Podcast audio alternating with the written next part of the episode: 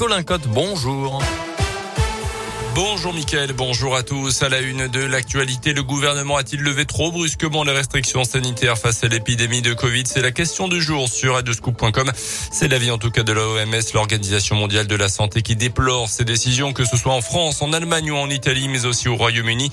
Son directeur en Europe se dit vigilant sur la situation épidémique actuelle sur le continent, tout en affirmant rester optimiste. Plus de 530 000 contrôles effectués par les douanes dans l'Ain et la Haute-Savoie en 2021. Parmi les affaires les plus plus importante d'après le progrès. La saisie Atosia de 350 000 euros en liquide à la sortie de la 40, mais aussi la saisie de plus de 2400 cartouches de cigarettes d'une valeur estimée à 250 000 euros.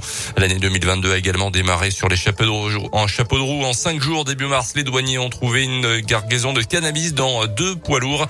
Dans la nuit du 27 au 28 janvier, sur un péage, des douaniers avaient aussi intercepté une voiture de grosse cylindrée faussement immatriculée qui venait des Pays-Bas.